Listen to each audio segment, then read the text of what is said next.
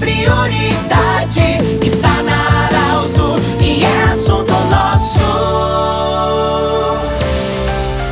Muito boa tarde, ouvintes da Arauto. Nós estamos iniciando o assunto nosso desta terça-feira, saudando sempre a Unimed, de Cacote, Hospital Ananelli e da Nutri, Nutrição Especializada. Orgulhosos, nós estamos agradecendo a visita do vice-prefeito de Santa Cruz do Sul, senhor Elstor Desbecel, que também é secretário de Planejamento do município de Santa Cruz do Sul, para abordar dois assuntos com a equipe da Arauto. Elstor, primeiramente, bem-vindo, muito obrigado pela visita. E a primeira pergunta é sobre o asfaltamento da travessa Dona Leopoldina, um importante acesso também a Santa Cruz do Sul, mas que vai ter um alargamento e também asfaltamento. Boa tarde, bem-vindo. Boa tarde, Pedro. Boa tarde, ouvintes. Satisfação estar aqui com vocês nessa terça-feira, poder levar um pouco de notícias e, e, das novidades que acontecem no nosso meio público aí. A Dona Leopoldina, uma estrada que vai ligar a linha João Alves com a RS 287.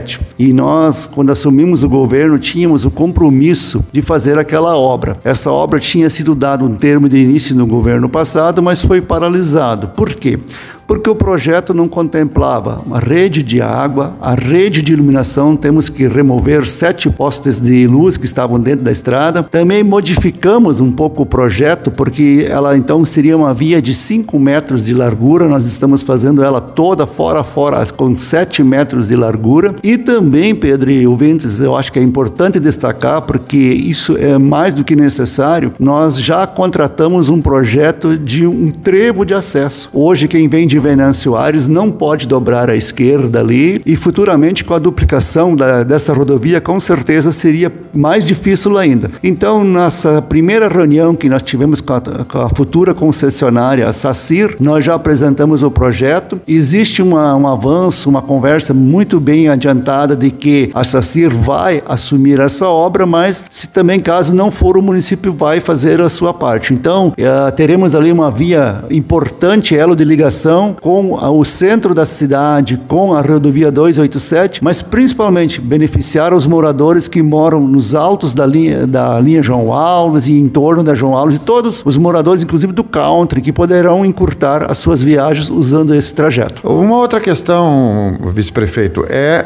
a continuidade da obra do centro de Santa Cruz. Licitação e a continuidade da construção e, e conclusão também do, do calçadão de Santa Cruz. Bem, essa é uma outra obra que nós herdamos do governo passado, refizemos todo o projeto e não precisamos entrar em detalhes de como estava essa obra no início do governo. Então nós fizemos um novo projeto, licitamos, tivemos a infelicidade de haver uma contestação no dia anterior à abertura das propostas e realmente o que estava se pedindo fazia jus à reclamação, tivemos que refazer uh, esse projeto e agora está programado para o dia 15 de julho, agora próxima semana que na próxima semana estaremos abrindo as propostas e já tentando ver qual a empresa vencedora. Mas a, a meta continua, tentaremos concluir essa obra até o fim de novembro, na pior das hipóteses, para início de dezembro. Uma outra questão, você também, junto com uma, como vice-prefeito, mas como secretário de planejamento, você também é, responde pelas subprefeituras. Do como é que está o planejamento em se falar do nosso interior? Olha, a gente está muito feliz. No domingo que passou agora, eu estive dando um giro pelo interior, a gente ouve muitos elogios, porque as estradas estão em ótimas condições, temos dado todo o suporte junto com o secretário Hermani da Secretaria de Obras para que as prefeituras possam desenvolver o melhor trabalho possível. Entendemos que há poucos dias atrás tivemos uma forte precipitação de chuvas, o que